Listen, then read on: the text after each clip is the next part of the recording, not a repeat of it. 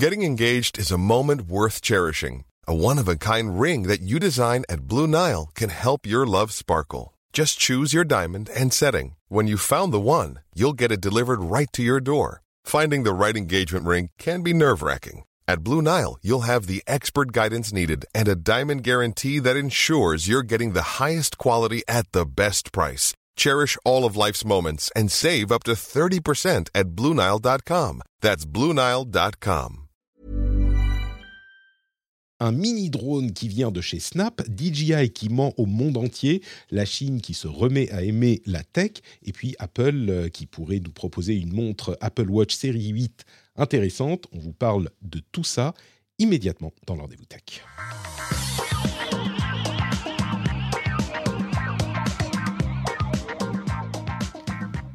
J'ai l'impression que le volume du, générique est un peu trop faible quand je le joue euh, dans l'émission en live comme ça. Vous me direz ce que vous en pensez. Bonjour, salut Cédric, comment ça va? Salut Cédric Deluca qui est avec nous. Euh, Ouais, je suis le seul rescapé des Fabulous. Hein. Mais ouais, ils sont tous euh, genre euh, occupés. euh, trop, tu sais, ils sont, Ouais. ils sont devenus trop importants pour, pour nous Ça, maintenant. c'est Ils nous snobent. trop, trop célèbre. Ils étaient au gala du Met hier et tout. non, ils sont occupés. ça, ils ont sans doute des maladies, peut-être honteuses, on ne sait pas, on ne veut pas répandre de rumeurs. Ce qu'on veut, par contre, c'est vous parler de tech. Et aujourd'hui, on va faire ça grâce à qui? Grâce à Pat Bol, Koyanis Cathy, Casti, pardon, Laetitia Lamary, Kurt Round- Roundhouse, Debris Returns, Kimberly Hayworth, Emmanuel Krebs, Tony, Olivier Maillot, Robin Nini et bien sûr les producteurs Lancelot Davizard et Franck Matignon. Un grand merci à tous ceux-là qui sont les patriotes de la semaine, en plus des producteurs qui nous permettent de vous proposer cette émission. C'est ceux qui nous ont rejoints et qui méritent bien un petit... Bravo, messieurs, dames. Euh, je vous remercie de contribuer financièrement à l'émission sur patreon.com slash rdvtech. Et euh, bah, justement, les patriotes, ils auront droit à un petit after show parce que je, je continue avec courage malgré euh, le fait que mes enfants soient malades et à la maison. Donc, je vais vous faire un petit after show pour vous parler de mon Oura Ring. Est-ce que tu sais ce que c'est que les Oura Ring, euh, Cédric? Oura Tu connais? Ring. Oura, oui, Oura, O-U-R-A, avec un petit trait sur le O. Ouais. Tu Non, j'ai pas raté un truc. Eh ben écoute, c'est une bague connectée. C'est un petit peu Ah euh, oui, si, ok, ok, ok. l'eye euh, ring. Je crois que Euh, c'était en un mot Oura Ring et je me suis dit, mais qu'est-ce que c'est le Oura Ring? Ouais, c'est- genre Oui, quand oui, t'es vraiment super content, encore plus content Oui, que juste ça. pour dire Oura, tu dis Oura C'est Ring. ça. C'est euh, ouais, c'est un truc euh, ça, sur TikTok. De quoi, de quoi tu me parles? Oui. Mais en fait, tu connais. oui, et du coup, t'en es content? Eh ben écoute, euh, c'est très préliminaire, hein, c'est pour ça que j'en parlerai dans l'after show. Je l'ai depuis une semaine et euh, bah, je vous en dirai quelques mots. C'est une, euh, une, euh, une bague connectée qui sert essentiellement à suivre votre sommeil. Donc euh, il y a des trucs sympas, il y a des trucs euh, un peu moins sympas et j'en parlerai plus longuement quand je l'aurai utilisé depuis plus longtemps, mais là je l'ai depuis une semaine et je pourrai en parler aux, aux patriotes dans la partie bonus de l'émission qui est l'after show qui vient après l'émission normale. Euh, mais entre-temps, on a des choses dont on va vous parler. Euh, J'étais censé être à Paris la semaine prochaine. Donc, je voulais vous prévenir et genre dire Ah ouais, la semaine prochaine, ça risque d'être un peu perturbé, machin. Cédric, les Oui. enfants sont retombés malades. Encore. Oh shit. Mais là, vraiment, tu sais. C'est marrant parce que Ah tu- non, mais... les gens qui n'ont pas d'enfants, et surtout pas d'enfants en bas âge, euh, suis- je suis sûr qu'ils sont tous là en train d'écouter et de dire Patrick, tu nous saoules avec tes enfants. Mais vraiment, on en a marre, quoi. Et on peut pas comprendre ce que c'est quand on n'en a pas. Ils sont malades une semaine sur deux depuis le début de l'année. Je n'en peux plus. C'est quand ils sont malades, ils sont à la maison et on ne peut gérer que les ur- urgences. On court en permanence. C'est, enfin, c'est. Toi, tu, tu connais ça. Les tiens sont un peu plus âgés maintenant, mais Non, mais là, le, le- le petit euh, qui a 5 mois, je peux te dire qu'il Mmh. était. En fait, il a commencé la crèche sûr. au début du mois. ouais. Deux jours après, il était malade. Bah ouais, ouais. Et le, le gros Voilà. problème, en fait, c'est que avec euh, la pandémie, bien sûr, c'est normal, euh, il y a une tolérance qui est beaucoup plus faible. Donc, dès que le petit renifle deux fois, euh, il t'envoie l'armée et c'est genre, non, il peut pas rester là. Et tu- Donc, les maladies durent, au lieu de durer trois jours, c'est dix jours et ça s'enchaîne. Ah oui, oui. Eh, J'ai quand même une bonne nouvelle. peut-être pas pour toi Cédric, mais j'ai une bonne nouvelle pour les auditeurs qui écoutent depuis longtemps. Il y a un nouvel épisode d'Azeroth.fr qu'on a publié là, il y a, enfin hier. Euh, et si vous écoutez cette émission, enfin si vous écoutiez il y a très longtemps Azeroth.fr euh, quand j'ai commencé les podcasts en 2006, ben là on a fait un épisode spécial pour les 15 ans d'Azeroth.fr. Tu te rends compte? 15 ans bah, ça fait, ouais, ça fait, ça fait. Ça, le temps passe vite. Tu te souviens de l'époque où euh, on eh était des, des podcasteurs pionniers? De l'époque et tout. Mais ouais Et, et, et eh nous, on faisait de, de l'audio et puis vous, vous faisiez de la vidéo. Euh, c'est ça. C'est une autre ah. époque. Et ben là, donc, on s'est retrouvé avec Dany et Nat pour faire un épisode d'Azeroth.fr. Alors, on a beaucoup parlé de nous et un petit peu de World of Warcraft, mais ouais, surtout. En même temps, il n'y a plus grand chose à dire sur World of Warcraft. Eh, oh on a beaucoup de parlé de, Blizzard et de Bobby Kotick aussi. On n'était pas, tu vois, donc il y avait des choses à dire quand même. Mais bon. Donc ça, c'est sur le flux d'Azeroth.fr que vous pouvez retrouver dans votre app de podcast ou sur euh, le, site French Spin. J'ai fait un article dessus. Mais voilà, pour les gens, et, c'était tellement sympa d'avoir tous les retours sur Twitter et dans les commentaires, les gens qui disaient Oh, moi j'écoutais ça quand j'avais 15 ans, machin. Et je me dis Oui, d'accord. Moi, je suis, j'étais un petit, un petit peu plus âgé. Bref. Euh, du coup, il faut que j'annonce un nouvel épisode de Geeking avec Julien, tous les deux. mais ouais Mais attends, mais carrément Tu rigoles ou quoi euh, Et, mais, moi, je suis, je saute sur. Bon, en l'occurrence, ça serait je saute sur, euh, sur, YouTube. Mais voilà, avec Scud et tout ça. Non, mais, mais tu sais, le pire, c'est que j'ai dû, j'ai changé de logiciel depuis, et là, pour le coup, c'est, ça parle podcast. Attends, il dit c'est pas assez vieux Geeking. C'est pas assez vieux. Ça, ça, ça, attends, attends, c'est pas assez vieux, mais quoi, C'était 2008 14 ou 15 ans. Ouais, c'est ça. Comme, comme à Zéro. Hein. Ouais, ouais, c'est ça. Nous, on s'est lancé en 2006, ah je crois, et vous, c'était juste après, quoi. Donc, euh, oui, je pense que. Après, un, an, un, an, après, je pense. Mais j'avais changé, moi, de logiciel. J'ai dû repartir chercher les intros, les effets sonores. Euh, j'ai tout. C'était de l'archéologie podcastique, quoi, pour euh, remonter un épisode d'Azeroth.fr. J'ai même édité le flux RSS à la main. À la main. Je suis ah allé dans mon à l'ancienne. ouais. C'était marrant. Bref, sur le flux d'Azeroth.fr. Hey Cédric, j'ai une super idée. Vas-y. Si on parlait de tech, c'est peut-être Allez, go. On va parler de Snap. Tu, tu es, chaud, partant? Ouais, Snapchat. Alors pas tout à fait. Ok, allez. Les infos. Donc, bah, je sais pas. Toi, moi, je me suis remis sur, euh, sur Snapchat. Enfin, remis. Je l'ai installé. Je l'utilise pas. Tu utilises Snapchat toi? Ouais, voilà, c'est ça. Non, du tout. je, vais, je, vais, révéler un truc. On sait, il y a quel, euh, tu sais, le truc qui te dit, euh, oh, vous avez des recommandations de contacts, machin. Il y a Guillaume Vendée qui, qui était dans le logiciel et je lui envoie un message, lui, ou, lui, il m'a envoyé un truc genre salut, ou moi j'ai dit bonjour. Et, il m'a dit Eh, mais tu crois qu'on a le droit d'utiliser Snapchat? On n'est pas trop vieux. ça va se voir. Dis rien, dis rien. Mais il faut se tenir au courant. Parce que... Je vais l'installer. et voilà, ça y est. L'effet influenceur totalement indéniable. Euh, mais en l'occurrence, c'est bien de se tenir au courant parce que Snap a annoncé et même a mis en vente son Snap Pixie. Est-ce que tu sais ce que c'est que le Snap Pixie? Yes, je sais ce que c'est parce que j'en ai parlé lundi. ah bah voilà, Exactement. Le euh, Snap Pixie. Je l'ai en long, en large et en travers. Eh bien, écoute, je vais le présenter en quelques mots et tu peux nous en parler également. C'est un tout petit drone, mais vraiment un micro-drone. C'est presque un jouet. Il pèse 100 grammes à peine, donc il se balade un petit peu dans le vent. Euh, il est pas du tout contrôlé par le téléphone ou par rien du tout, c'est-à-dire qu'il a des modes de vol autonomes qui se centrent sur vous et qui peuvent faire quatre programmes différents. Soit il reste stable en face de vous, soit il tourne autour, soit il se déplace un petit peu en arrière, ce genre de choses.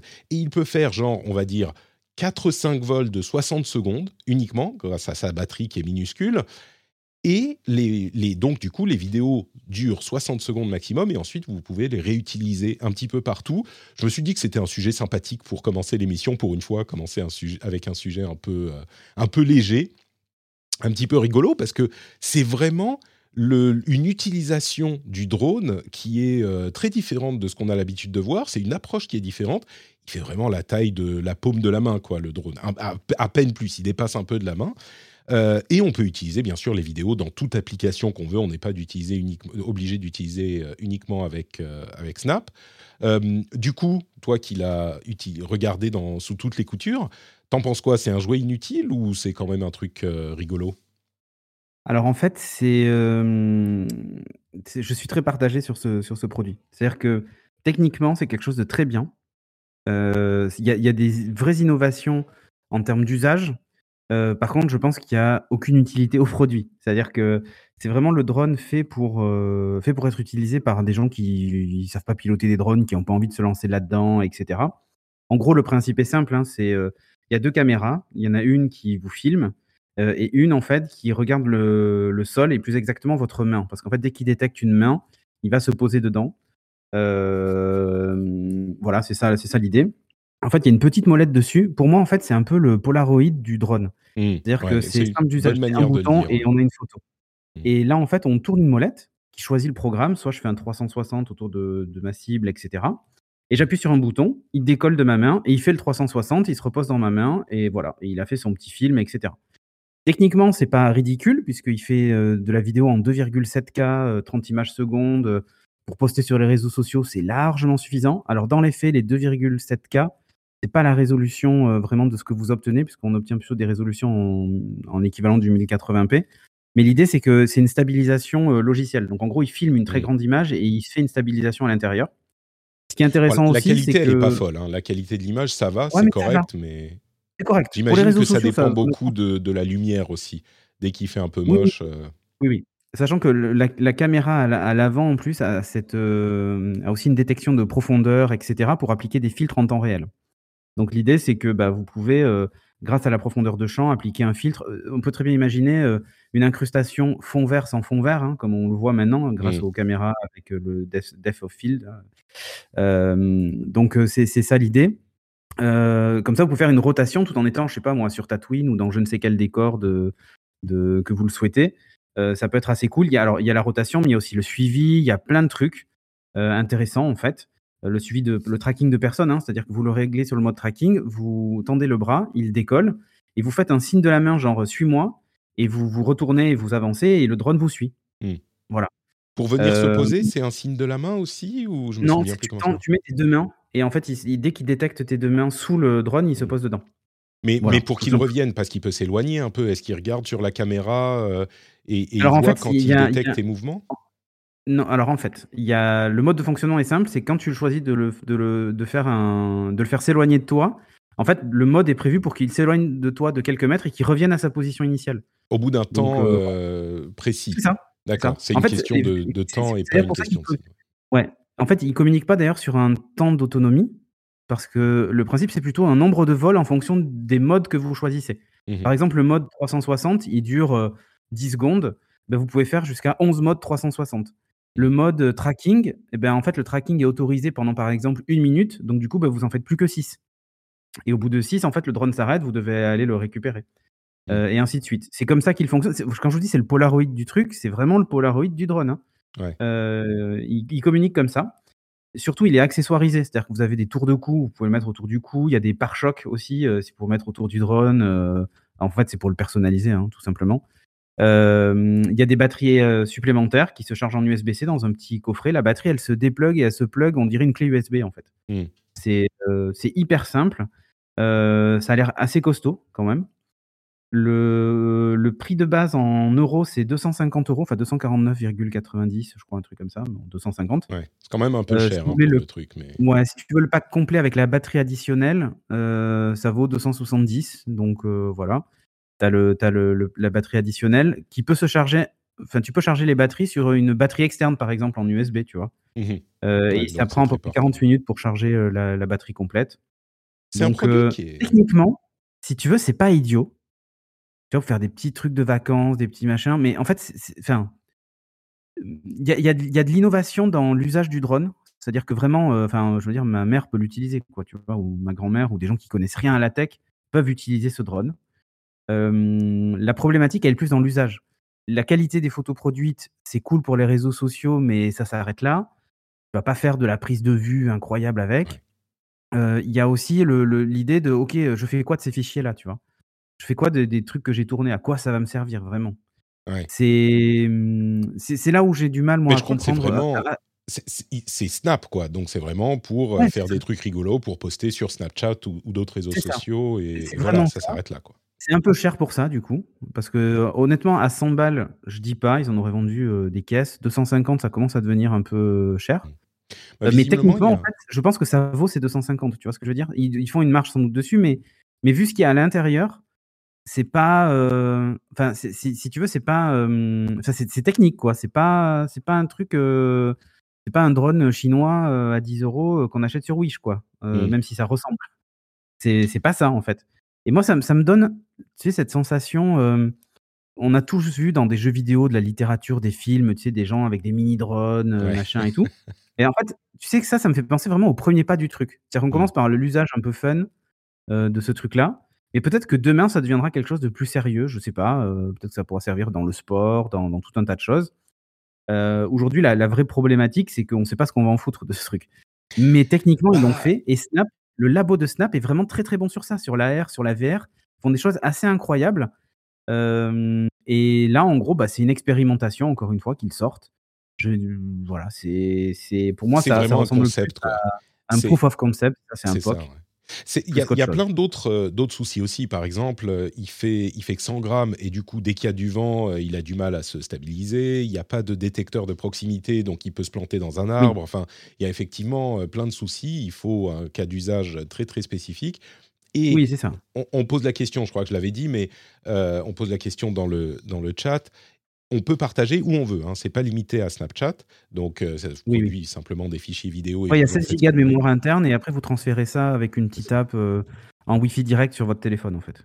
Et, du coup, oui, c'est un petit jouet marrant. Il y a d'autres sociétés qui sont en train de faire le même type de produit. Il y a le Air Selfie, enfin la société Air Selfie qui fait des choses euh, euh, similaires, dont parlait le test du Wall Street Journal. Euh, je trouve que c'est vraiment, peut-être de tous les produits Snap qui avaient fait les, les spectacles, vous savez, ces lunettes qui prennent des photos, tout ça, c'est celui qui est de loin le plus intéressant. Encore une fois, ça sert à un truc très spécifique euh, ça fait cher pour ce que c'est, mais j'imagine que pour... Euh, je me dis que les, la plupart des utilisateurs de réseaux sociaux, pour en arriver à un moment où ils vont faire des, euh, ils vont vouloir des prises de vue un petit peu plus complexes comme ça avec des drones, j'imagine qu'ils auront de quoi mettre 50, 100 euros de plus et avoir entre guillemets un vrai drone de chez DJI par exemple.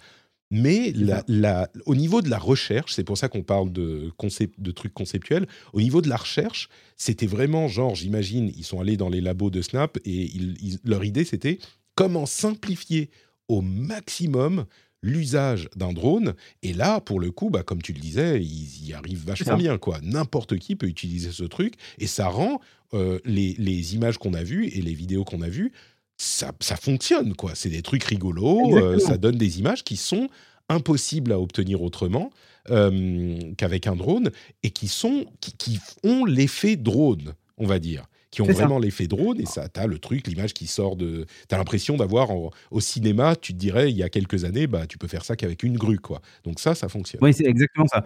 C'est pour faire des petits trucs comme ça. Moi, je vois bien euh, GoPro se positionner sur ce genre de truc. Ouais. Tu vois, typiquement. Euh, je verrais bien GoPro se positionner sur ce sur ce marché-là, euh, dans dans des prochaines versions pour faire des trucs, tu vois, un peu action cam, sport, automatisé. Parce qu'aujourd'hui, GoPro, ils fournissent finalement que des caméras euh, qui sont utilisées sur d'autres drones, hein. mmh. Mais maintenant, elles sont même plus utilisées puisque DJI a ses propres caméras, ses propres optiques, ses propres machins. Mais je verrais bien GoPro aller sur ce truc-là, tu vois? c'est possible, tu fais tu fais du vélo et le truc, il te suit etc. tu vois? Et moi, j'imagine bien des modes euh, comme ça, euh, très simplifiés, sur, euh, enfin que ça puisse, comment dire, se répercuter sur d'autres fabricants, quoi. Ah oui, bien Bref. C'est possible que ça soit que maintenant, justement, même DJI sorte un drone genre ultra simplifié pour les selfies. pour eux, c'est rien hein, en fait. Mm. Et comme dit Drax dans, dans, le, dans la chatroom, pour 50 dollars de plus, tu as un DJI Mini SE. Mais attention, c'est on est sur des hmm, on est sur des, choses vraiment extrêmement simples. C'est-à-dire qu'il n'y a pas besoin de le piloter, de le commander, etc. Tout est automatisé. Il n'y a pas besoin d'apprendre euh, à le piloter ou je ne sais quoi, tu vois. Enfin, il y a des gens qui, n'y arrivent pas. Hein. C'est compliqué pour piloter un drone. Hein. Non, et puis j'imagine qu'il n'est pas du tout impossible sur les drones qu'on a besoin de piloter de mettre des modes comme ça, quoi, aussi. Tu vois, rien ne l'empêche. Donc voilà pour ce euh, Snap Pixie, euh, qui est une innovation intéressante dans le domaine des drones. Et comme je le disais, euh, du, au niveau de Snap, généralement, j'ai pas trouvé ça hyper intéressant ce qu'ils faisaient dans la, capture vidéo avec leurs spectacles. Là, pour le coup, vraiment, ça m'a intrigué. un une autre histoire avec des drones qui est pour le coup beaucoup moins légère, c'est ce qui est en train de se passer ou ce qui s'est passé avec DJI euh, il y a, euh, on va dire, ces quelques dernières semaines et en particulier avec l'Ukraine. Euh, alors c'est c'est pas vraiment lié à l'Ukraine spécifiquement, c'est plutôt DJI et la Chine et les sociétés chinoises. Ce qui s'est passé, c'est que les drones DJI étaient utilisés par l'armée ukrainienne pour faire des repérages de, des environnements. Et ils se sont plaints que euh, l'armée russe réussissait à les repérer alors qu'ils étaient, euh, ça s'est beaucoup passé, ils étaient euh, bien camouflés, et l'armée russe les a quand même repérés, ils ont recoupé les informations, ils se sont rendus compte qu'a priori, l'armée russe les repérait grâce au signal de localisation des drones DJI. En tout cas, ils ont accusé DJI de ne pas chiffrer leurs signaux de localisation inclus dans les drones. Alors d'où ça vient ce signal de localisation? Euh, euh, D'abord, DJI a répondu, effectivement, on a un signal de localisation, ça tout le monde le sait, mais il est chiffré. Et ils ont insisté pendant longtemps, pendant des semaines, sur le fait qu'il était chiffré. Je vous explique d'où vient ce signal de localisation c'est un signal qui est inclus dans tous les drones DJI, qui émettent leur localisation, qui est faite par GPS hein, classique, pour euh, être repérés par un autre système qui s'appelle Aeroscope, qui est également vendu par DJI pour identifier ces signaux de localisation qui sont normalement chiffrés. Et l'utilité de la chose, c'est de permettre aux forces de l'ordre ou aux services de sécurité de repérer les drones dans des lieux qui sont dangereux, par exemple à côté des aéroports ou dans des euh, endroits où il peut y avoir des foules ou des endroits où on n'est pas censé avoir de drones, en gros. Et DJI assure que ils ne vendent ce système aéroscope, qui est donc une sorte de euh, grosse mallette avec une carte, enfin c'est un truc qui repère ces signaux spécifiquement, ils ne vendent ces signaux aéroscope qu'aux forces de l'ordre ou aux services de sécurité accrédités, etc. etc. Bon, l'idée que à qui ils les vendent, euh, à la limite, c'est un autre problème, mais ce qui est vraiment important là-dedans, c'est que il était censé être, euh, être lisible, ce signal des drones, uniquement par le système aéroscope, parce que le, les données du signal étaient censées être chiffrées. Et ce que dit l'armée ukrainienne, ce qu'a dit l'armée ukrainienne il y a plusieurs euh, semaines, c'est qu'en en fait, le signal n'était pas chiffré. Et comme je le disais, c'est pas vraiment la question de l'armée ukrainienne qui nous préoccupe ici, même si c'est important, c'est la réponse de DJI. Et DJI a répondu pendant des semaines, si, si, notre signal est chiffré, aucun problème là-dessus, on vous a dit qu'il était chiffré, il est chiffré. Et il a fallu des semaines et des semaines d'insistance euh, et de preuves par des euh, chercheurs en sécurité et d'insistance de responsables de DJI aux États-Unis pour que l'information remonte enfin qu'effectivement, les signaux n'étaient pas chiffrés. Et c'est ressorti après que euh, les responsables, les responsables américain ait fait intervenir des responsables chinois, euh, puisque bien sûr, je ne l'ai pas mentionné, mais DJI est une société qui fait beaucoup de choses, notamment des drones, et c'est une société chinoise. Et donc, des responsables chinois ont parlé aux ingénieurs chinois qui disaient que les données étaient chiffrées, et ont, eu le fin mot de l'histoire, et ont appris que effectivement, bah, les données n'étaient pas du tout chiffrées. Ce qui veut dire que les données émises par ces drones, qui sont censées être lisibles que par le système aéroscope, eh ben, en fait, elles sont lisibles par n'importe qui et n'importe qui peut, s'il réussit à capter le signal, avoir la localisation, précise du drone.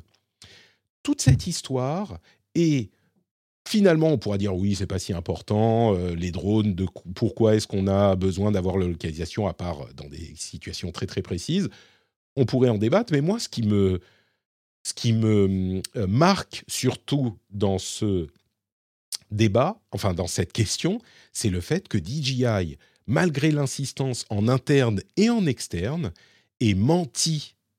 Enfin, je veux dire, il n'y a pas d'autre moyen de le dire. Hein. Les ingénieurs de DJI qui ont répondu en interne ont dit oui, c'est chiffré, alors que ça n'était pas le cas. Ils ont menti pendant des semaines, alors que c'est un sujet sérieux et grave. Et on découvre au bout de quelques semaines que en fait on pouvait pas leur faire confiance.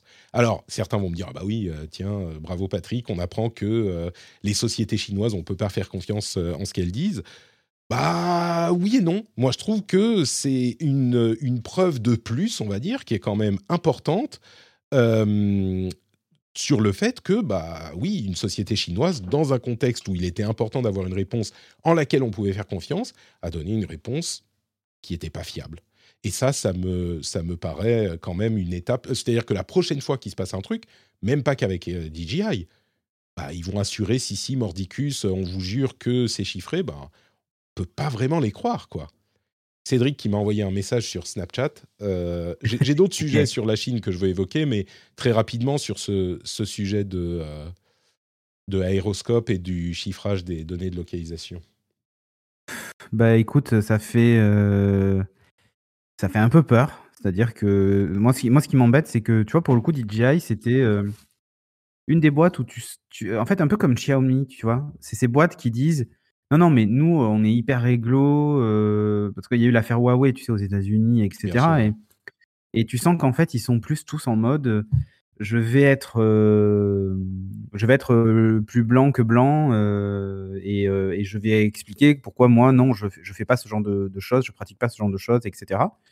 Sauf que là, ils ont été pris. Et du coup, là, moi, je trouve que ça remet en, ça remet en cause la, parole de, de, de, ces entreprises chinoises qui, qui jurent euh, la main sur le cœur que non, tout est chiffré, qu'ils respectent les, les, lois en vigueur dans chacun des pays, etc. Et, que, par exemple, leurs données ne, ne, sont pas envoyées aux, euh, aux autorités chinoises. ne sont pas envoyées aux autorités chinoises. C'est le cœur du problème avec Huawei. Quoi. Ouais, c'est exactement ça. Et là, maintenant, tu te dis, mais attends, mais si en fait, il nous, il, nous dit ça, mais que réellement, c'est pas le cas, euh, enfin. ouais c'est problématique, quoi, en fait, tu vois. C'est vraiment un événement qui, à mon sens, fait date. Euh, même ah, si c'est un petit peu un catalyste, quoi. oui, tout était dans l'air, tout était, on le savait, mais pardon, oui. Un caillou dans la chaussure de toutes les entreprises chinoises qui mmh. jurent que non, elles font pas ça, quoi. Ouais. Bon, il y a un autre sujet euh, qui est un petit peu lié, mais pas exactement. C'est aussi de la localisation et aussi une société chinoise, mais euh, c'est pas du tout la même, euh, le même contexte. C'est Weibo, qui est le Twitter euh, chinois, l'équivalent de Twitter en Chine, qui va ajouter à tous les tweets, tous les équivalents de tweets, une localisation basée sur l'adresse IP. C'est-à-dire que pour toutes les mises à jour, tous les tweets, toutes les réponses, il y aura à côté du message euh, un, petit, un petit texte indiquant d'où est originaire, en fonction de l'adresse IP, la personne qui a posté le message. Enfin, d'où est originaire le message en lui-même, où elle était quand elle l'a posté. En Chine, ça sera au niveau de la municipalité ou de la province. À l'extérieur de la Chine, euh, pour les personnes qui viennent d'extérieur de Chine, ça sera au niveau de la, euh, du pays. Et c'est une fonctionnalité que les utilisateurs de Weibo ne peuvent pas euh, désactiver. Alors, c'est pas bien sûr ils ont l'adresse IP hein, ça on le savait depuis longtemps donc c'est pas le fait que Weibo ou le gouvernement chinois ait l'adresse c'est le fait qu'elle soit affichée publiquement à un niveau qui est alors euh, bien sûr quand c'est au niveau du pays c'est difficilement identifiable quand c'est au niveau de la municipalité dans le cas de la Chine bah, on peut peut-être se dire qu'on peut se faire retrouver si, c'est une petite municipalité ou ce genre de choses. Mais dans tous les cas, euh, Weibo annonce que c'est pour combattre les euh, comportements néfastes, le bad behavior. Et c'est pas les seuls hein, à faire ça. Il y a d'autres euh, services de messagerie du type qui font la même chose. Je suis très enfin je suis même pas très partagé, mais je sais pas, il y a deux choses qui se passent dans ma tête. C'est que d'une part, je sais que c'est une atteinte à la vie privée et aux données privées, évidemment. Et en même temps, il y a d'un certain côté, je me dis, si jamais ça peut nous indiquer euh, que l'un des messages vient d'une ferme de trolls euh, en, Russie, par exemple, ça pourrait être utile. Mais en même temps, je sais bien que les gens qui font ça, bah, ils sont pas bêtes, hein, ils vont utiliser un VPN, donc ça va être originaire de, là où euh, ils sont censés être quand ils ont leur compte de troll je suis, euh, je, sais que c'est négatif quand même au final, mais j'aimerais bien avoir un moyen, on va dire, euh, sans faille, de savoir d'où a été posté un tweet. Mais évidemment, dans la pratique, ça se passe pas comme ça. c'est quand même un petit peu. je veux dire, quand tu sais que ta localisation va être affichée quand tu postes un message, c'est l'effet Big Brother, quoi. Ça te, ça te refroidit un peu et tu dis plus forcément les mêmes choses. Même si en Chine, j'imagine qu'ils ont l'habitude de se retenir, quoi. Donc, bon, voilà pour. C'est la fin de l'anonymat. nous, chez nous, c'est la fin de l'anonymat, tu sais, quand Macron dit il veut lutter contre l'anonymat sur Internet. Sur, En Chine, on est déjà passé à l'étape suivante, quoi. oui, ça c'est clair. Il y, a quelque chose. On est, passé à l'étape suivante. Il y, a quelque chose de, psychologiquement compliqué quand tu sais que ça va être posté avec ton message. Et tu peux pas le désactiver, bien sûr, hein, mais. C'est. Alors, à côté de ça, c'est surtout euh, à ce sujet que je voulais arriver avec euh, la question chinoise. Euh, il y a des rumeurs selon lesquelles le gouvernement serait en train de revoir sa politique de contrôle de l'industrie tech. Et vous le savez, ça fait quoi? Un an et demi peut-être? Deux ans? Que le gouvernement chinois a recommencé à mettre la main sur la tech, qui commençait à avoir trop de pouvoir, et a remis les choses en ordre, on va dire, a remis les gens au pas, les sociétés au pas, euh, a fait énormément de censure, de découpage dans les, euh, comment dire, dans les personnalités qui avaient des, un petit peu trop de visibilité. Euh, tout à coup, on n'a plus vu des, des, gens qui étaient très célèbres, même chez les influenceurs, etc. Donc, vraiment couper le pouvoir de la tech. Le problème, c'est que ça a aussi, c'est mécanique, ça a euh, complètement sapé l'énergie du, du, économique euh, du secteur. On, a euh, une chute monumentale des capitaux levés par le secteur tech en Chine, on a euh, les... Enfin bref, tout, tout au niveau économique se casse la gueule. Et du coup, avec en plus les effets de la pandémie, euh, la Chine serait en train de reconsidérer très sérieusement leur euh, attitude envers l'industrie tech dans son ensemble et de se dire, bah, on a peut-être besoin de la tech. Et donc, ce que ça veut dire concrètement, c'est de codifier et de clarifier la manière dont ils interviennent dans l'industrie tech et en gros de faire quatre pas en arrière et de dire ben, on va plus y toucher, ou en tout cas pas de la même manière, pour que l'industrie tech puisse recommencer à se développer euh, dans le pays. Euh, c'est un énorme changement hein, parce que le, la manière dont le pays euh, contrôlait ces deux dernières années l'industrie tech avait refroidi tout le monde et puis surtout c'était un alors on parle un petit peu d'économie, mais c'était un signal euh, assez inquiétant à porter pour euh, l'évolution du pays vers euh, plus de liberté. C'était beaucoup plus, beaucoup plus restrictif, beaucoup plus, comment dire, bon, c'était des atteintes aux libertés fondamentales. Déjà qu'ils n'en manquent pas, ça allait beaucoup plus loin. Là, il semblerait que, alors il faudra voir comment ça se, ça se réalise, Évidemment, ils vont pas tout à coup euh, redire, euh, bah, vous pouvez dire ce que vous voulez sur les réseaux sociaux. Mais il n'empêche, c'est un signal qui est important, euh, qui est important pour la Chine et oui, pour le monde aussi. Donc voilà, j'imagine que c'est un sujet qui est compliqué. Et puis bon, on n'est pas méga spécialiste du truc, mais ça me semble être un bon signe. Oui, après c'était une évidence. Quand tu serres la vis comme ils l'ont fait, même, tu vois, sur le secteur du des jeux vidéo, de de tout ce genre de trucs, c'est normal que les investissements, chutent à ce moment-là, quoi. Dans ces secteurs-là, hein, voilà, hein. Le fait que, voilà, en gros, ils veulent ils veulent ils veulent mettre au pas, toute l'industrie tech, bah, les investisseurs se sont dit: «OK, enfin, ça vaut plus le coup, quoi, en fait». le capitalisme, le capitalisme est voilà, est mort, en fait, tu vois? Mmh. Et là, honnêtement, la, croissance de la Chine, elle se fait beaucoup sur, sur, cette, euh, sur ce truc-là. Et, euh, et ça, il y a eu un gros coup de frein, là, d'ailleurs, euh, sur, sur justement le, les, exportations chinoises et même surtout le, le, le, PIB, etc. Leur point de croissance a vachement diminué et c'est lié, en fait, à, c'est lié en partie à ça, en fait, à ces décisions. Au, Covid aussi, bien sûr, mais. Aussi, mais pas que. Mmh. Mais pas que. Parce que tu vois, dans, tous les, dans tout le reste du monde, on en est à la reprise, entre guillemets merci de l'inflation. Et, et la Chine, c'est pas le cas là. Les, ce qu'ils annoncent n'est pas, pas très réjouissant. voilà. Donc du coup, je pense que revenir aux fondamentaux pour eux, c'est plutôt une bonne idée, quoi. ce qu'on peut espérer, c'est que comme on a pu le voir ailleurs, bah, si la, la technologie et la modernité peut continuer à évoluer petit à petit, petit, petit à petit. Et bien sûr, l'information, bon, même s'ils vont garder un contrôle là-dessus, bah, petit à petit, ça amène plus d'ouverture et plus de liberté. C'est le chemin que ça semblait prendre hein, jusqu'à il y a euh, quelques années, mais j'ai du mal à les voir complètement abandonner cet aspect. Donc, il ne faut pas non plus être naïf, mais c'est quand même un signe plutôt positif. C'est ça, il faut savoir ménager la chèvre et le chou et dans leur cas, c'est c'est vraiment ça, en fait, tu vois?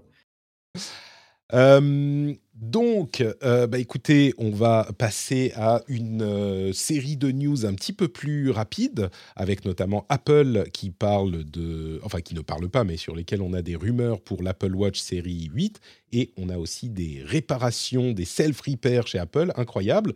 Mais du coup, je vais vous parler de Patreon pendant une seconde pour remercier par exemple Drax, euh, qui vient de devenir patriote. Rendez-vous compte?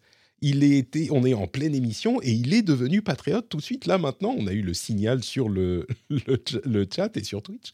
Euh, mais vous savez, Patreon, c'est vraiment un truc qui est euh, important pour la manière dont fonctionne euh, l'émission. C'est-à-dire qu'il y a des pubs, effectivement, mais je ne voudrais pas faire une émission qui a que de la pub. Moi, la base du financement de cette émission, c'est vraiment le soutien de, euh, des auditeurs qui me permettent une indépendance vraiment importante.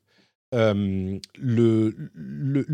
ce que veut dire, en fait, le fait de financer l'émission, le fait de participer à Patreon, c'est bien sûr avoir les bonus sympas, les timecodes, les euh, bonus dans l'émission, etc. Ça, c'est cool. Mais c'est surtout le fait de signifier que vous tenez à une information, une émission qui est financée autrement que juste par la pub. Euh, et c'est comme ça que je me suis lancé, c'est comme ça que j'ai vraiment tenu à le faire depuis le début. Et c'est grâce à ce mode de financement que je peux faire cette émission comme je le fais. Euh, je peux dire absolument ce que je veux, je peux me permettre de refuser des grosses campagnes, comme je l'ai fait par le passé. Il y a des gens de, de la tech qui sont venus me voir et je leur dis bah, désolé, c'est un sujet, enfin, c'est un domaine que je couvre, donc euh, sur ça, je ne vais pas pouvoir. Euh, et, c'est grâce vraiment à Patreon et grâce à votre soutien à vous. Donc, si vous appréciez la manière dont on fait l'émission, je vous encourage à aller sur patreon.com/slash rdvtech. Vous connaissez, hein, il y a le lien dans les notes de l'émission. Quand vous rentrez chez vous, vous mettez les clés dans le bol, ça fait cling, et là, vous vous dites ah ah, je vais aller voir Patreon. Et euh, bah, vous contribuerez à cette, euh, cette vision de la manière de faire euh, les émissions qui repose pas juste sur de la pub. Moi, je crois vraiment à ce modèle hybride et donc pour que les, deux existent, eh ben, il faut que les deux soient alimentés. Bon, je vous cache pas, le financement participatif, c'est la base, et la pub, c'est la diversification pour que euh, je ne me retrouve pas les fesses euh, dans l'eau si jamais il y a un problème quelque part. Ça peut toujours arriver, mais vraiment, le, Patreon, c'est l'essentiel. Donc merci à tous ceux comme Drax et comme tous les autres qui contribuent euh, au financement du rendez-vous tech sur patreon.com slash rdvtech. Je vous fais de grosses, grosses bises. Oui, et je tape le micro comme Say hello to a new era of mental health care. Cerebral is here to help you achieve your mental wellness goals with professional therapy and medication management support. 100% online. You'll experience the all new Cerebral Way, an innovative approach to mental wellness designed around you. You'll get a personalized treatment plan from a therapist, prescriber, or both in a safe and judgment free space. Your cerebral therapist or prescriber will outline a customized plan with clear milestones along the way so you can get to feeling your best. With Cerebral, you're not alone in your mental health journey. We're here to empower you to live a fulfilling life. So take that first step towards a brighter future and sign up today at cerebral.com slash podcast and use code ACasts to get 15% off your first month. Offer only valid on monthly plans. Other exclusions may apply. Offer ends July 31st, 2024. See site for details. Hey, I'm Ryan Reynolds. Recently, I asked Mint Mobile's legal team if big wireless companies are allowed to raise prices due to inflation. They said yes. And then when I asked if raising prices technically violates those onerous two year contracts, they said, What the f are you talking about, you insane Hollywood ass? So to recap, we're cutting the price of Mint Unlimited from $30 a month to just $15 a month. Give it a try at mintmobile.com slash switch. $45 up front for three months plus taxes and fees. Promo for new customers for limited time. Unlimited more than 40 gigabytes per month. Slows. Full terms at mintmobile.com.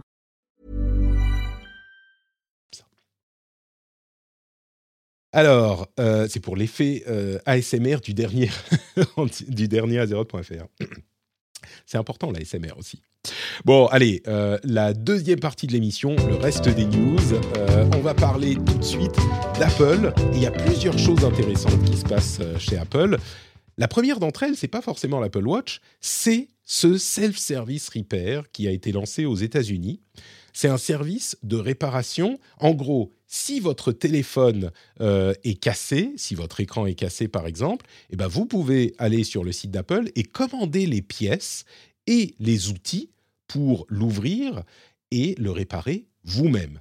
Et ça, c'est un changement absolument monumental dans la politique d'Apple, parce que jusqu'à maintenant, il n'était pas question de réparer les choses soi-même. À la limite, on l'amenait à l'Apple Store, et si jamais vraiment on, ne pouvait pas, bah, c'était une raison de changer de téléphone parfois.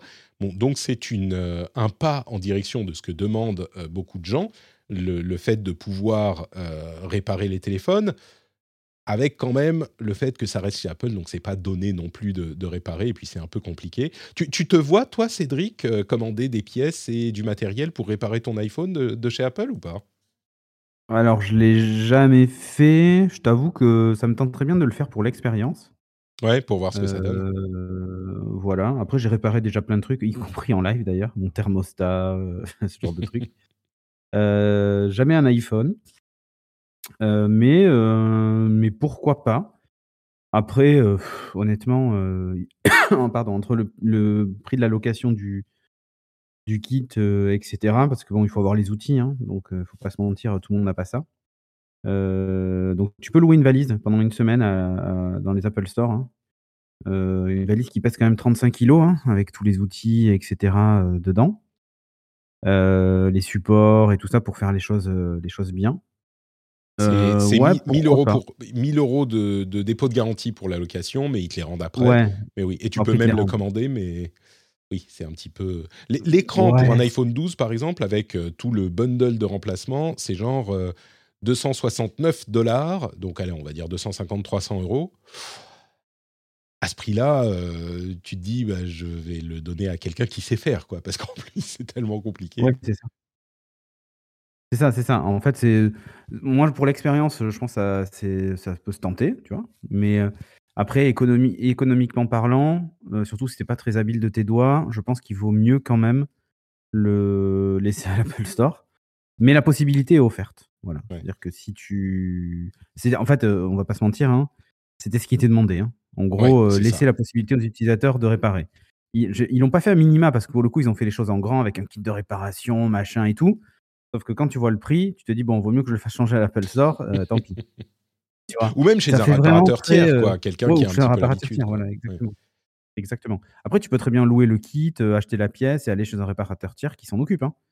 J'imagine que les réparateurs, ils les ont, tu vois, ce matériel. Ça, fait un an, un an et demi qu'ils ont, un peu plus même peut-être, qu'ils ont lancé ce programme de euh, certification euh, pour, pour les téléphones. Mais, mais c'est vraiment, il faut que les gens se rendent compte, hein, c'est vraiment très compliqué parce que toutes les pièces sont collées.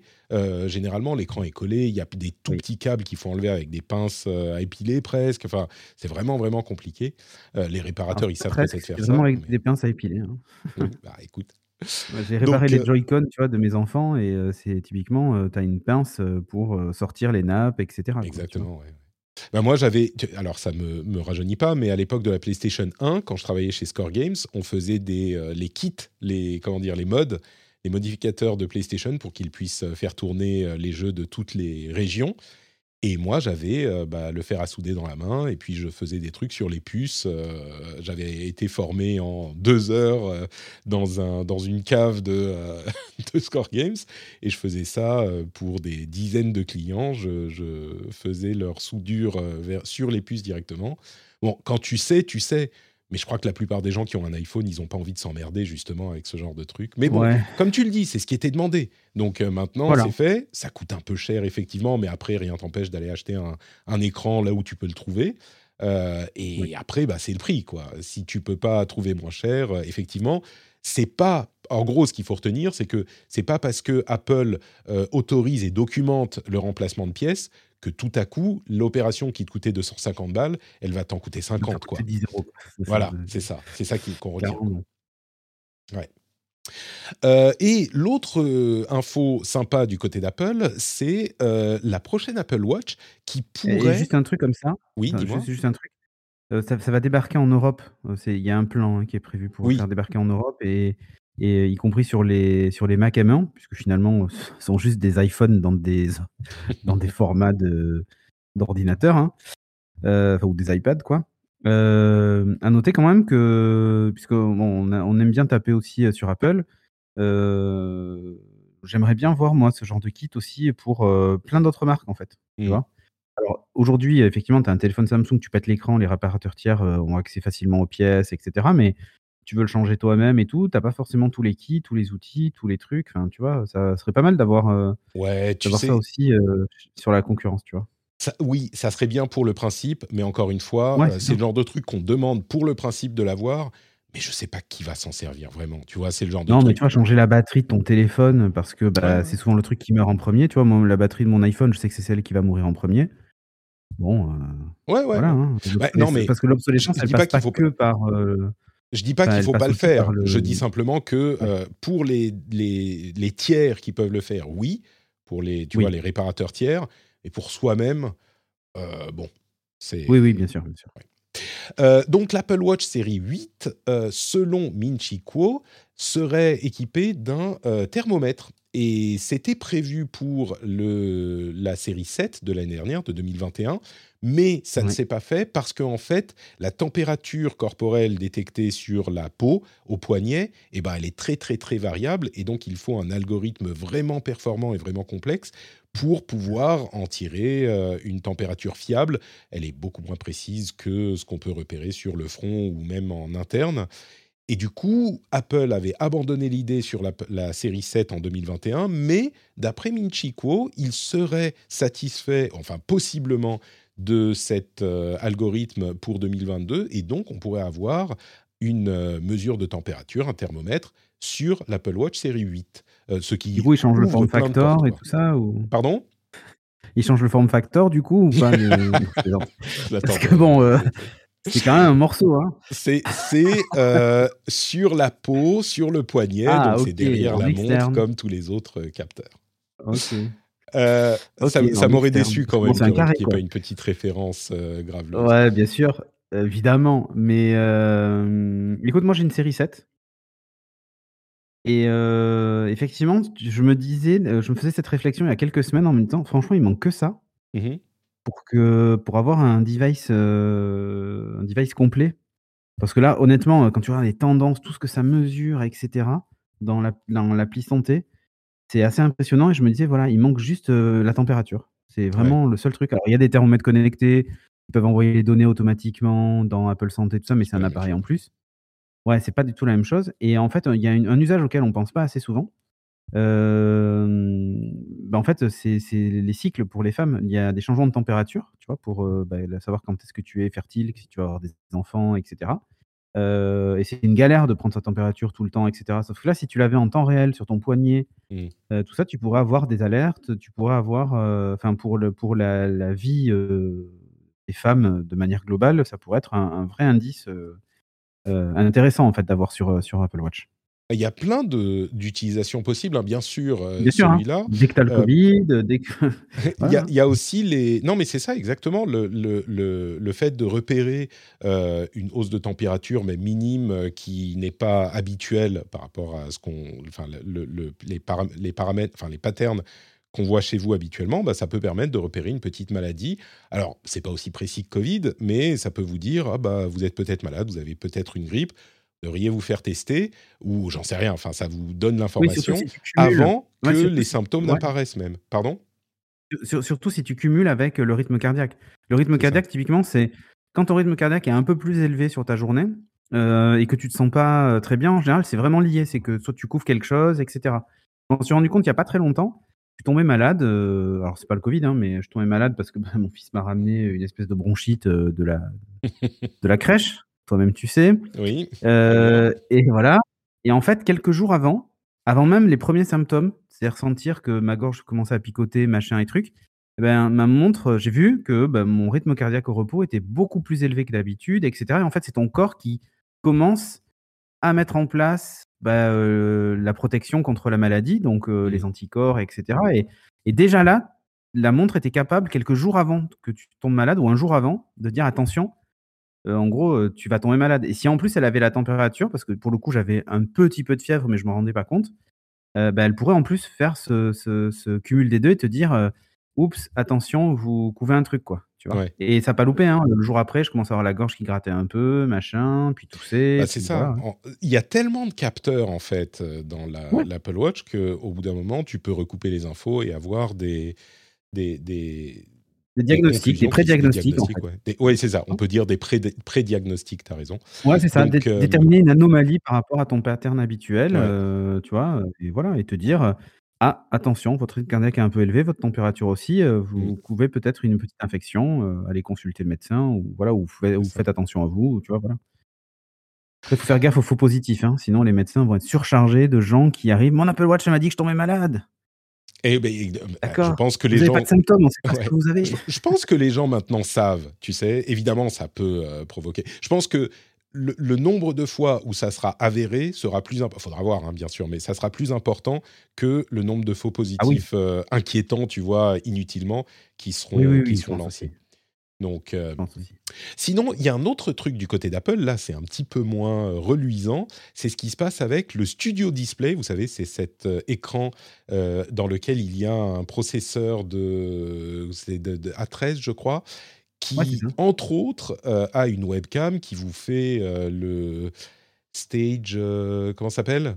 Le truc qui centre ouais, sur Stage View, je crois, ou je sais plus. Stage View, un truc du genre. C'est en fait Center ou je sais plus. Center Stage, Center Stage, c'est ça. le, fait de centrer l'image sur le visage des participants.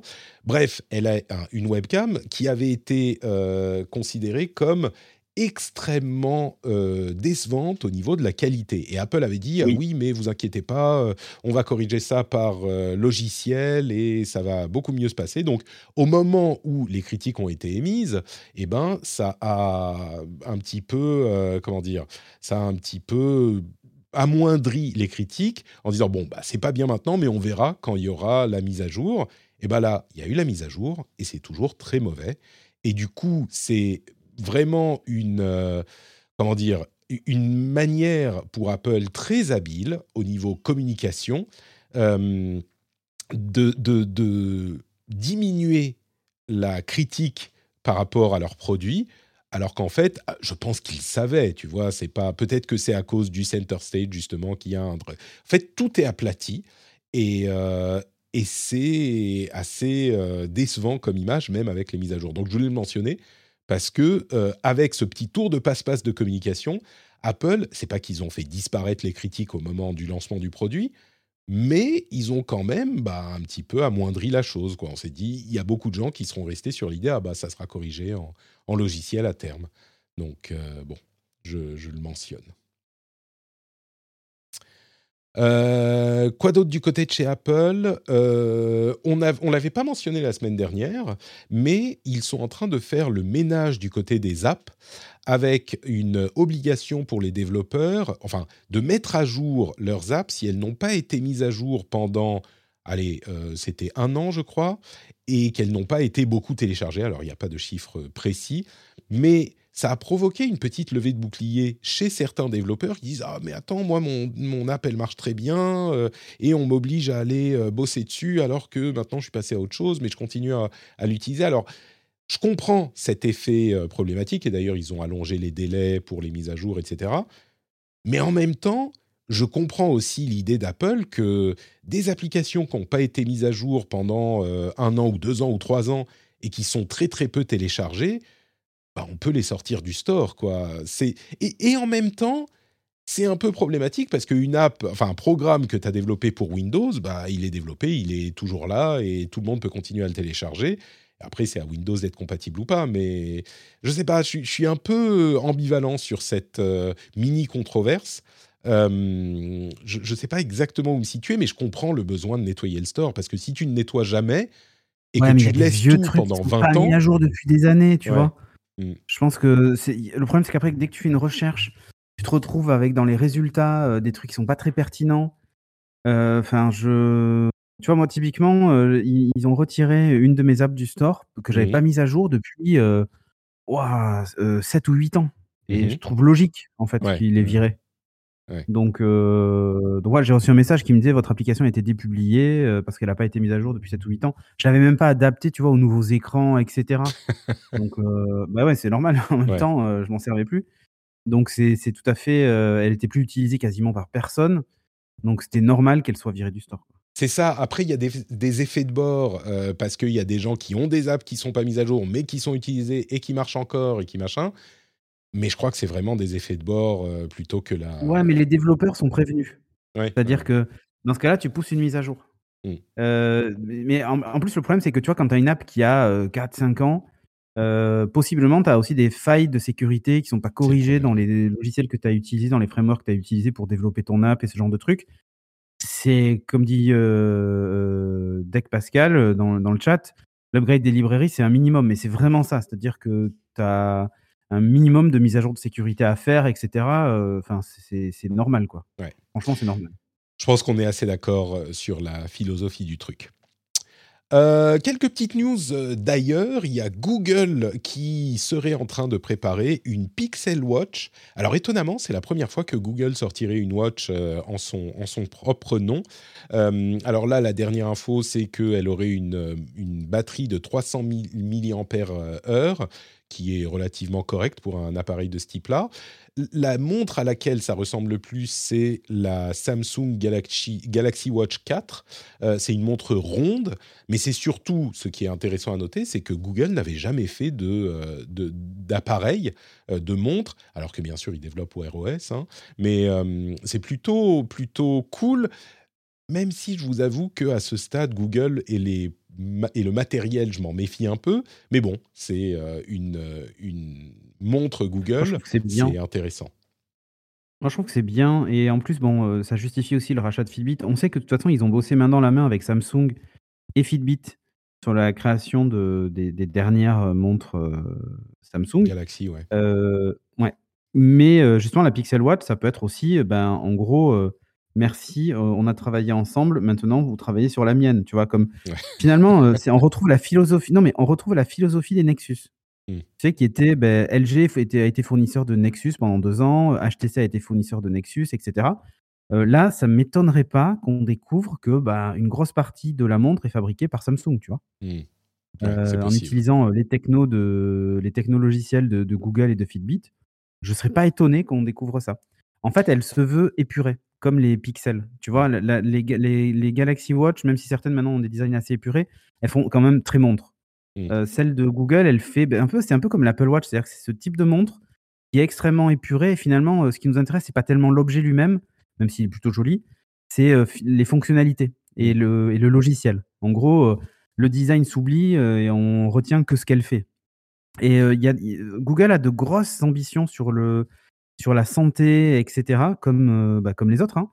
Euh, là, le fait d'avoir son propre matériel et d'être assez libre des mises à jour et de pas dépendre de quelqu'un d'autre, c'est plutôt pas mal, quoi. Je pense que tu mets le doigt sur un truc là, la, question de la santé et des données qu'on peut récupérer ah euh, de santé avec une montre, c'est clairement un facteur important. Ils ont acheté Fitbit pour une raison et, et en plus la montre serait est, ronde, contrairement à l'Apple Watch qui est quand même un peu moche en, en rectangle. Pour le coup, même si ils sont en retard par rapport à Apple sur ce marché, avec les, gens qu'ils ont derrière, les gens qu'ils ont rachetés, etc., ils peuvent, en un ou deux ans, repasser devant. En tout cas, sur le conseil, sur. Euh, mmh. Ils ont des algos pour ça, en fait, qui marchent très bien. Apple est en train de le faire. L'appli santé, je sais pas si tu as vu, elle a beaucoup changé. Ils te donnent des tendances, ils te donnent des conseils. Moi, je l'utilise beaucoup. Et tu vois, par exemple, ils ont aussi. Euh, ils utilisent les capteurs de l'iPhone aussi pour déterminer. Euh, ton équilibre, ta marche, etc., pour prédire si tu bah, vas tomber ou pas. Tout se connecte. Hein le, la, la, petite euh, dont je parlais tout à l'heure, elle envoie les données, bien sûr, sur l'app santé également. Euh. C'est ça. Et maintenant, Apple commence à exploiter dans l'absenté les données des devices tiers. Mmh ce que par contre Google faisait déjà allègrement de son côté. et en plus avec Fitbit, qui est spécialiste de l'algo de sport, etc., ils ont vraiment tout ce qu'il faut pour, pour réussir. Donc moi je surveille ça de près et j'ai bon espoir qu'il y a enfin un concurrent sérieux à l'Apple Watch sur le marché, tu vois. Ça sera sans doute annoncé à Google I.O. qui arrive dans, dans quelques semaines au printemps. Euh, Amazon a annoncé qu'ils allaient enfin euh, supporter le format EPUB sur les Kindle. Euh, pour ceux qui ne le savent oh, pas. Jamais j'aurais imaginé ça. Alors, les Kindle utilisaient un format qui était, qui était propriétaire, le format, je ne sais plus comment il s'appelle, Amazon Books euh, quelque chose, AW quelque chose, euh, le Lock Plus, qui était dérivé du format Mobi, qui était un format qui datait du début des années 2000 euh, et qui avait été plus vraiment le, le, vent en poupe, on va dire. Le format EPUB, c'est un format ouvert, qui est un format de publication de livres complètement universel et qui a beaucoup, beaucoup plus de popularité maintenant. Alors, c'est pas les Kindle directement qui vont pouvoir lire les livres en EPUB. Donc, on ne peut pas le transférer par USB, par exemple, sur le Kindle, malheureusement. Oh. On peut, par contre, envoyer euh, au service Send to Kindle, désormais, enfin on peut, non, ça sera fin 2022, on pourra envoyer des euh, fichiers EPUB à ce service qui vous envoie sur votre euh, Kindle une version du transformée en format lisible par votre Kindle. Et dans le même temps, ils vont arrêter d'accepter les formats Mobi. Donc, ils passent de l'un à l'autre. Bien sûr, si vous avez déjà des livres Mobi sur votre Kindle, il n'y a pas de souci, ils y sont encore. Mais on ne pourra plus en envoyer d'ici fin 2022. Et à la place, on aura des, livres en EPUB. C'est une bonne chose pour l'écosystème des livres électroniques et euh, à vrai dire pour les Kindle aussi, parce que merde, qu'on ne puisse pas euh, envoyer des livres EPUB sur son Kindle, c'est quand même euh, une aberration. Donc là, ça arrive. Bah, en fait, tu sais, ce, c'est ce passage d'un système fermé et propriétaire, même si c'était pas vraiment propriétaire avec le Mobi, mais pas très très loin, puisque c'était les seuls à l'utiliser encore, à quelque chose de beaucoup plus ouvert en fait. et je, je, en fait, c'est le sens de l'histoire. Il n'y a pas une boîte qui un jour s'est dit Oh, moi, mon player, euh, il ira pas euh, les MP3 et moi, je vais fournir que du WM. Ouais, Ah, si, il y a une boîte qui a fait ça. Euh, ça s'appelle Microsoft, mais du coup, ils font plus de bah, musique. Apple, a essayé, Apple a essayé longtemps avec Apple le. a essayé, mais après, voilà, mais ensuite, rappelle-toi quand ils sont arrivés en, en, Ouais, le M4A, ouais. Euh, oui, oui, ils, ont, ils, ont, accepté les, les, MP3, tout à fait. Exactement. Hmm. Exactement. Et là, en fait, on est vraiment on est vraiment dans, le, dans ce sens-là, mmh. mais en, dans le monde de l'édition finalement et de, l'édition numérique, où enfin il y a un standard qui marche depuis des années maintenant, c'est très, bien que tout le monde l'utilise. Quoi. bon, comme d'habitude, c'est, des industries dinosauresques qui, qui prennent le temps de la conversion. Quoi. Ouais, Calibre dont, dont, parle Nero, en fait, c'est une application qui, qui en fait te permet de, de, transformer certains formats, etc. Ouais, il y a des outils pour ça, évidemment. Voilà, exactement. Moi, j'utilisais Calibre pendant longtemps. Mmh. Et effectivement, là, se dire, il n'y a plus besoin de faire de conversion, c'est parfait. C'est plus simple. Quoi. Comme l'époque où tu convertissais tes MP3 en WMA ou tes WMA en MP3, tes M4A, machin. Enfin, c'est le truc qu'on a vécu, tu vois, dans les années, début des années 2000. Et toi, ça te manque pas, mais moi non plus. ben, en fait, ça existait encore dans, dans le monde de, de l'édition numérique, quoi. Et ben voilà, c'est fini et alléluia, quoi. Netflix, on en parlait la semaine dernière, euh, ils ont perdu des abonnés pour la première fois de leur histoire et ça les amène à se poser beaucoup de questions et beaucoup de gens à se poser beaucoup de questions aussi. Et eh ben on a un début de réponse peut-être du pourquoi des problèmes.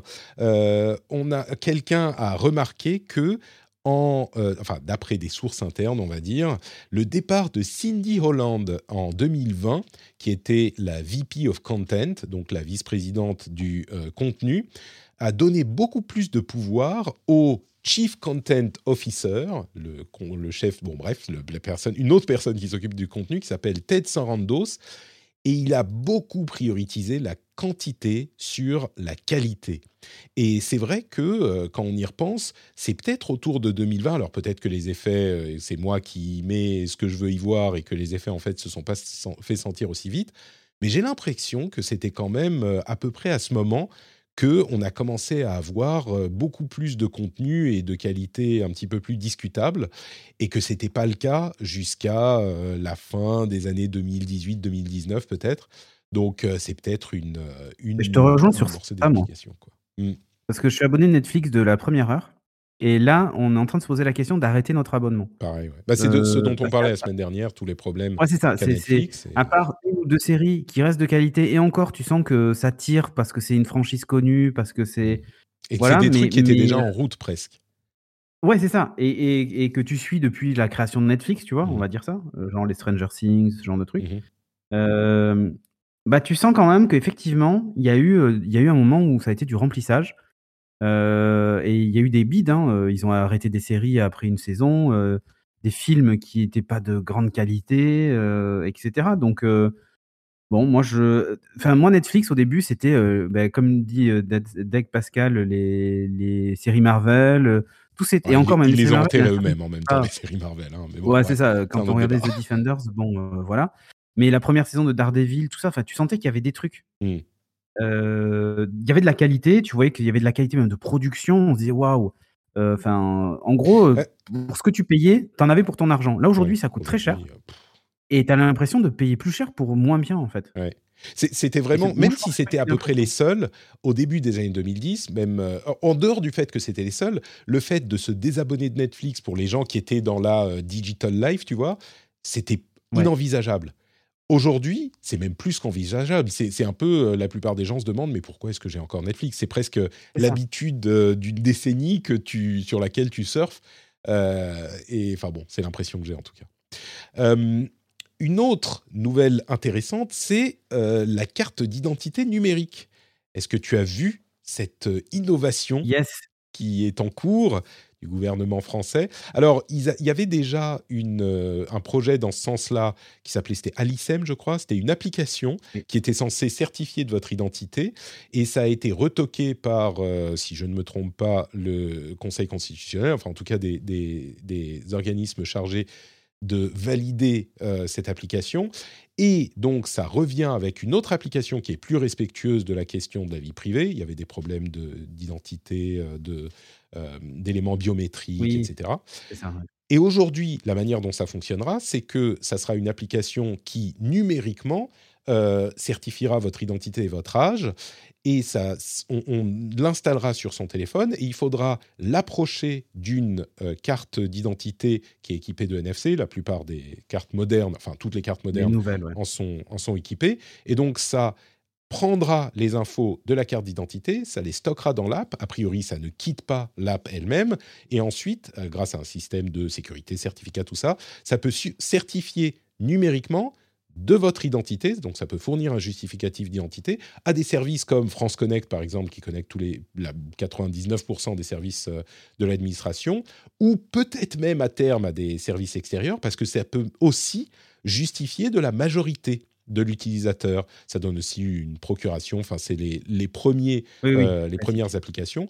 Mais le fait de justifier de la majorité, du coup, ça pourrait euh, répondre à un truc dont on parle depuis des années maintenant. C'est comment numériquement justifier de sa majorité. Ben, cette application qui est contrôlée par l'État et qui est sécurisée a priori, on espère que ça sera bien fait, ben, pourrait fournir ce, service de manière euh, sûre, quoi. Oui, oui. Et après, c'est sûr que les enfants n'iraient jamais euh, prendre la pièce d'identité de leurs parents dans le portefeuille pour numériser le truc. Ça, ça, n'arrivera jamais.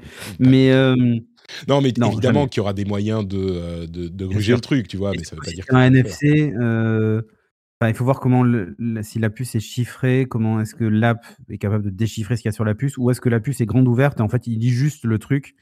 Parce que dans ce cas-là, c'est assez facile de reproduire ce qu'il y a sur la carte d'identité sur un, un NFC, euh, peu importe quel euh, porte-clés. J'imagine pas que les cartes d'identité soient pas chiffrées, tu vois, que les données ne soient pas chiffrées. Hein. Entre parenthèses, il y a aussi des données biométriques sur, euh, sur la puce de la carte qui ne seront pas utilisées par l'app, je le mentionne.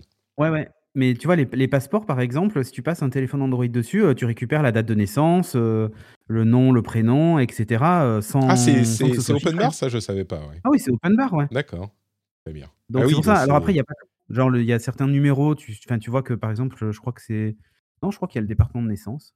Il y a la photo aussi, d'ailleurs, qui transfère par le truc. Euh, Il y a, peut-être des données qui sont chiffrées. Peut-être que l'année de naissance doit être. Il y a des X à la place ou un truc comme ça. Mmh. Donc, bon, c'est pas, pas ouf. Mais en fait, ce qui est cool, c'est qu'encore une fois, il y, a, une directive européenne sur ça, hein, sur, sur l'identité numérique. Normalement, il est censé avoir une, application européenne, tu vois, intra-communautaire, pour que, ben, en gros, le système soit compatible avec, avec les systèmes de toutes les autorités des pays européens. Mmh. Euh, qui lui-même déjà était différent de celui qui, avait mis en, qui est mis en place aux États-Unis, par exemple, avec Apple, tu sais, le permis de conduire oui. là-bas. Euh, et maintenant, la France donc a un nouveau truc qui n'est pas le même que celui qui est de reste des pays européens, qui n'est pas compatible avec le système de wallet que ce soit d'Apple ou même des autres. Ça va être génial. J'ai hâte. Hein. Je crois que c'est le genre de truc, tu sais, euh, tu parlais de, euh, des standards ouverts qui finissent par euh, s'imposer dans les médias.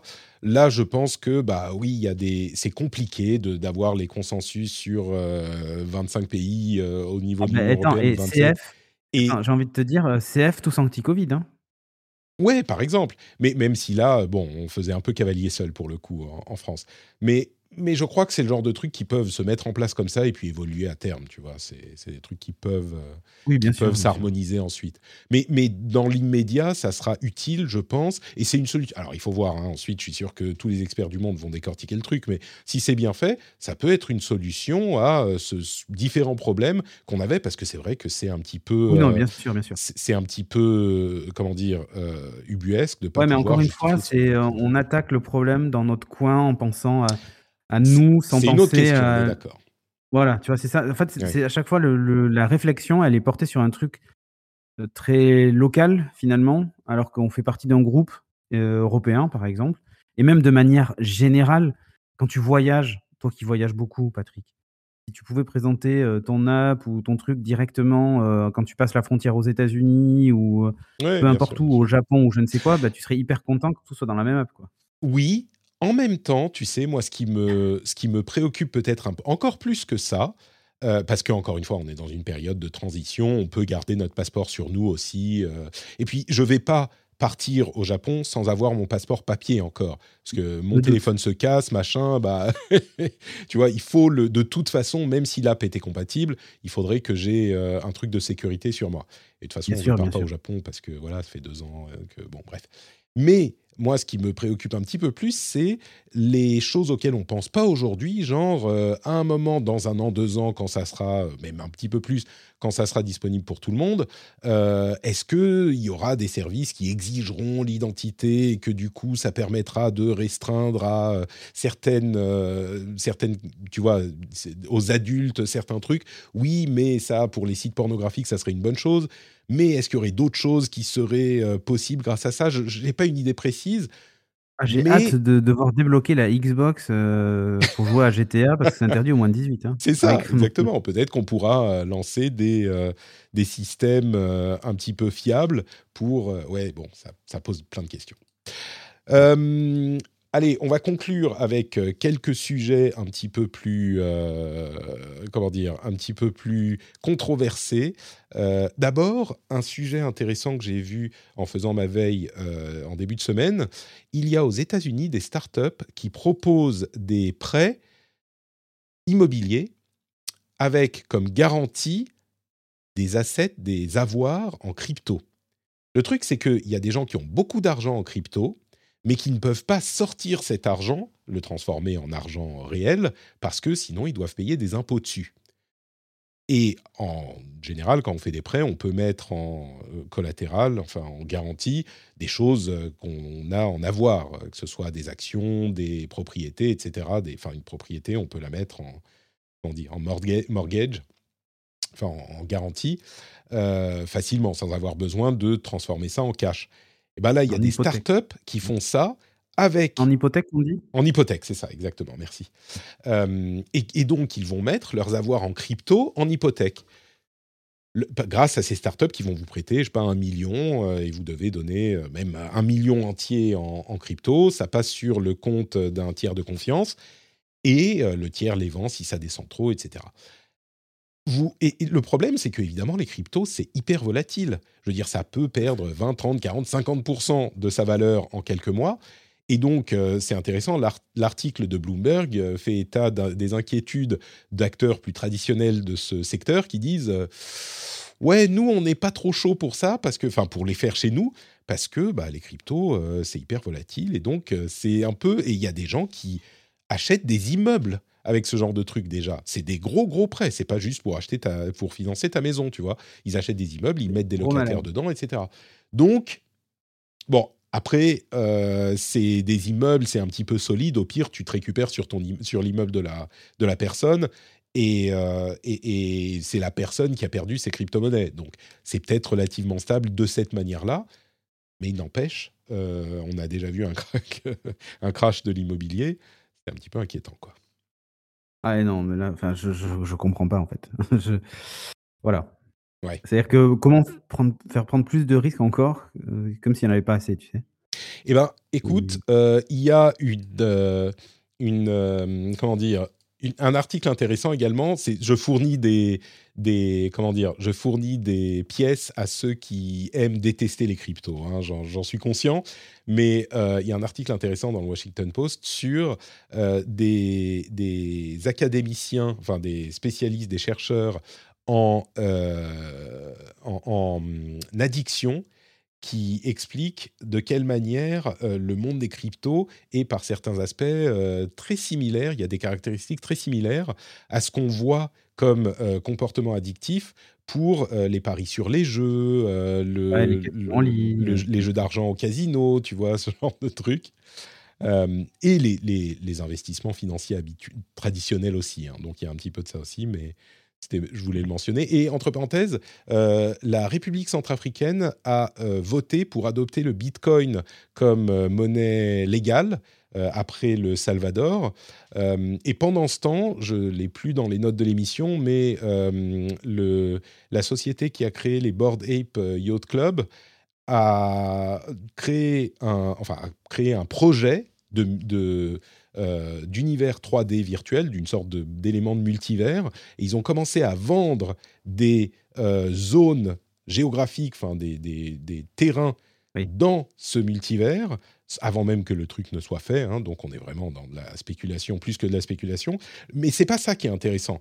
C'est que euh, cet événement a quasiment craché le réseau euh, Ethereum euh, parce que le volume de transactions était tellement important qu'on est arrivé à un niveau où les gas fees, c'est-à-dire les frais de transaction, euh, étaient à des sommes monumentales de plusieurs milliers de dollars pendant quelques temps parce que le réseau était tellement surchargé qu'il n'a pas tenu le, volume de trafic. C'est marrant quand on entend les gens dire oui, on, on peut passer le monde entier en trafic, en euh, blockchain, tu vois, euh, s'ils n'arrivent pas à tenir sur. Ah oui, il y avait certainement de l'effervescence là-dessus, mais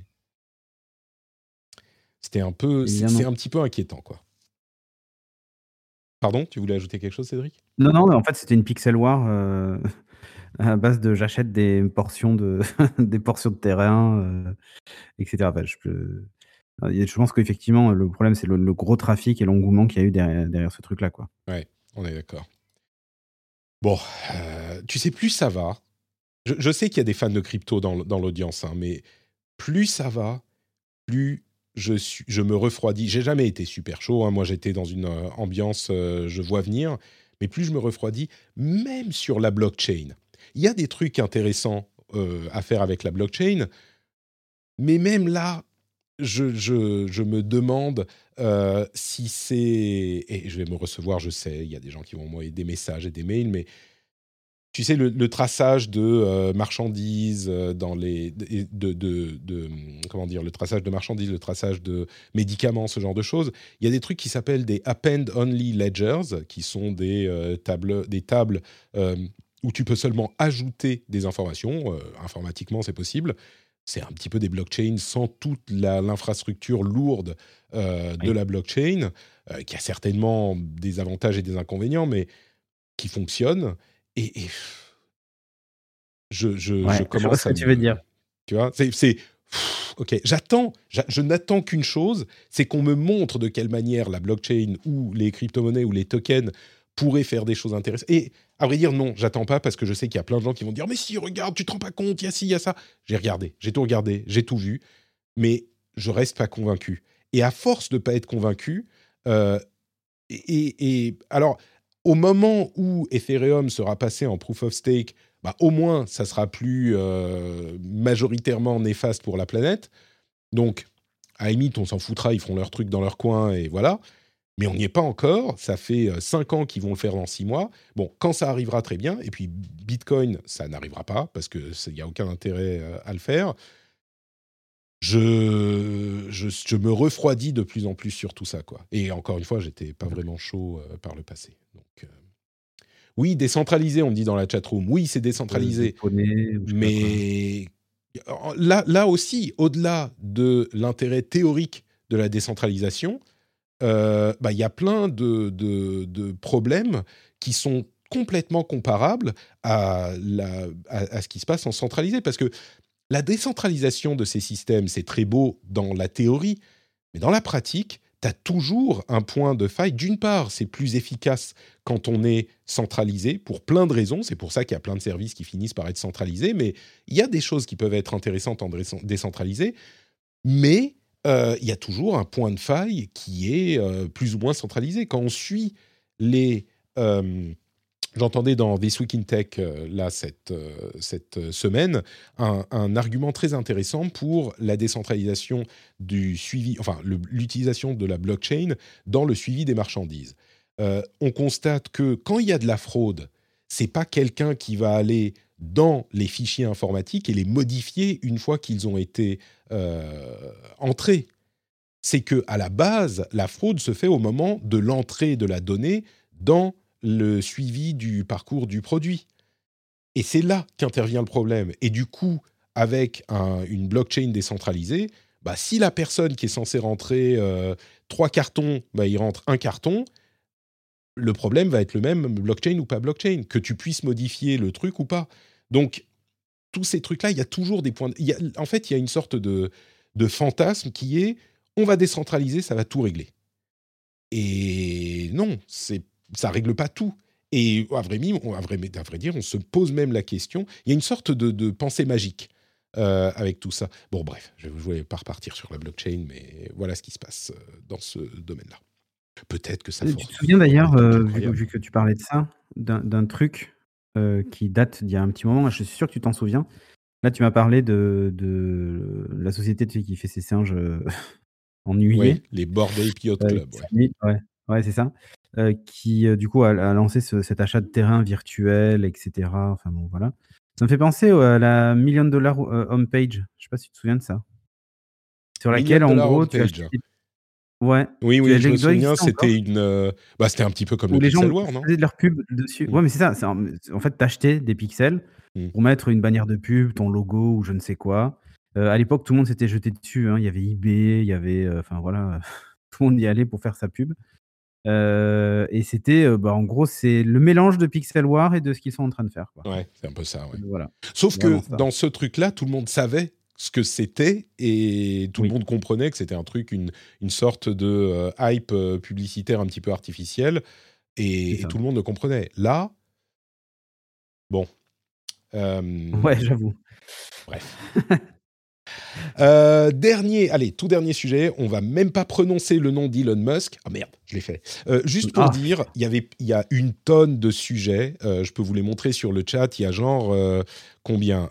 Hop, sur Twitter, j'ai genre 40 articles différents que j'ai retenus et que j'ai filtrés parmi tous les articles qui ont été postés depuis la semaine dernière. Donc je vais pas vous en, je vais pas vous emmerder avec ça. pardon? Et je dis, il a tout lu, il a tout vu. Exactement. Euh, mais il y a un truc que je voulais mentionner, euh, c'est que Donald Trump a enfin posté une update sur son réseau Truth et il a attendu euh, très très longtemps. Il a, tweet, il a I'm back hashtag Koffefe. là où c'est notable, c'est pas tellement parce qu'il est sur Truth.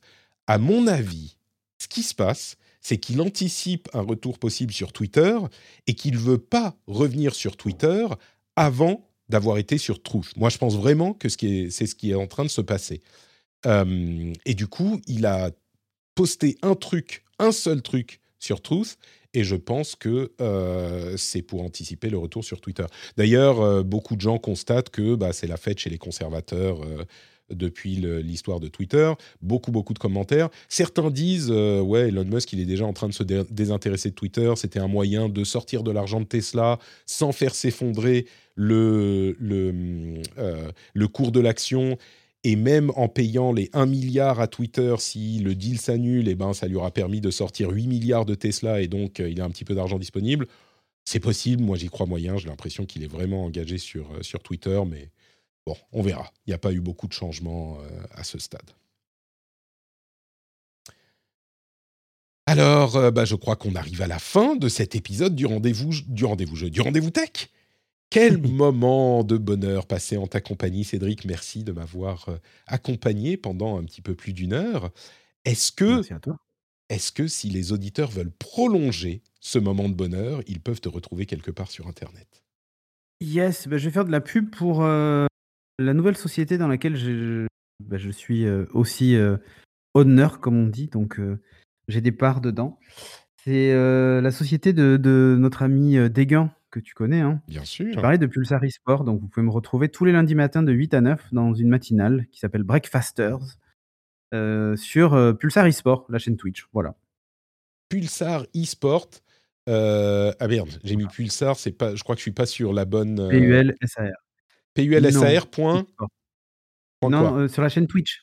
Sur la chaîne Twitch, oui, mais je voulais trouver le site. Bon, c'est pas grave. Ok. Donc Pulsar ah, eSport. Euh, ouais.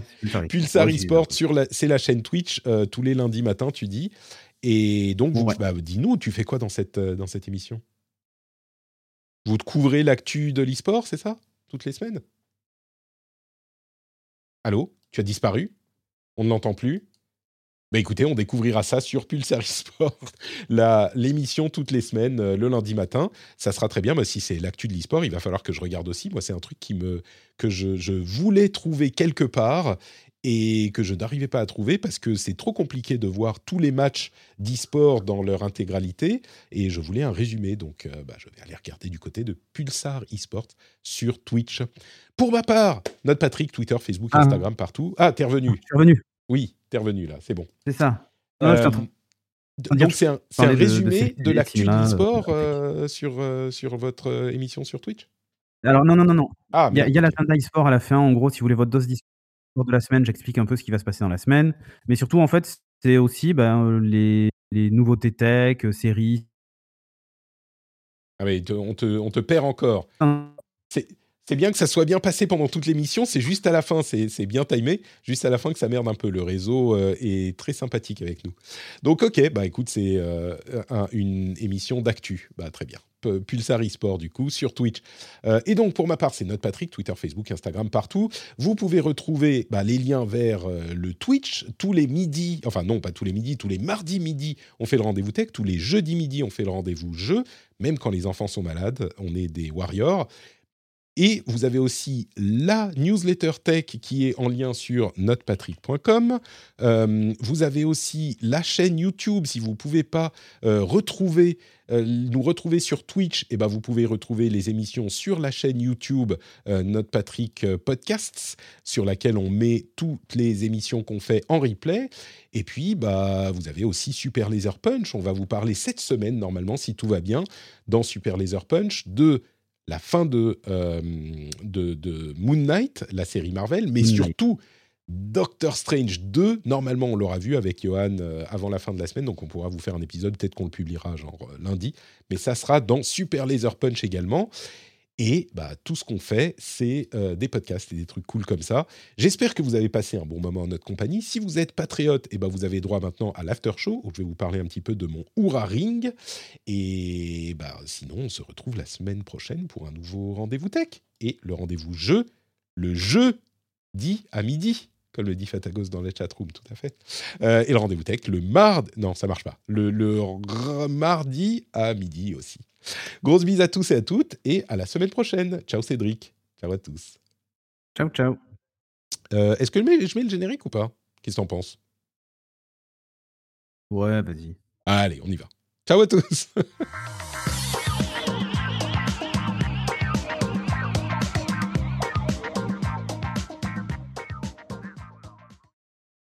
Ah, c'est difficile le métier de podcasteur, il hein, faut penser à tout.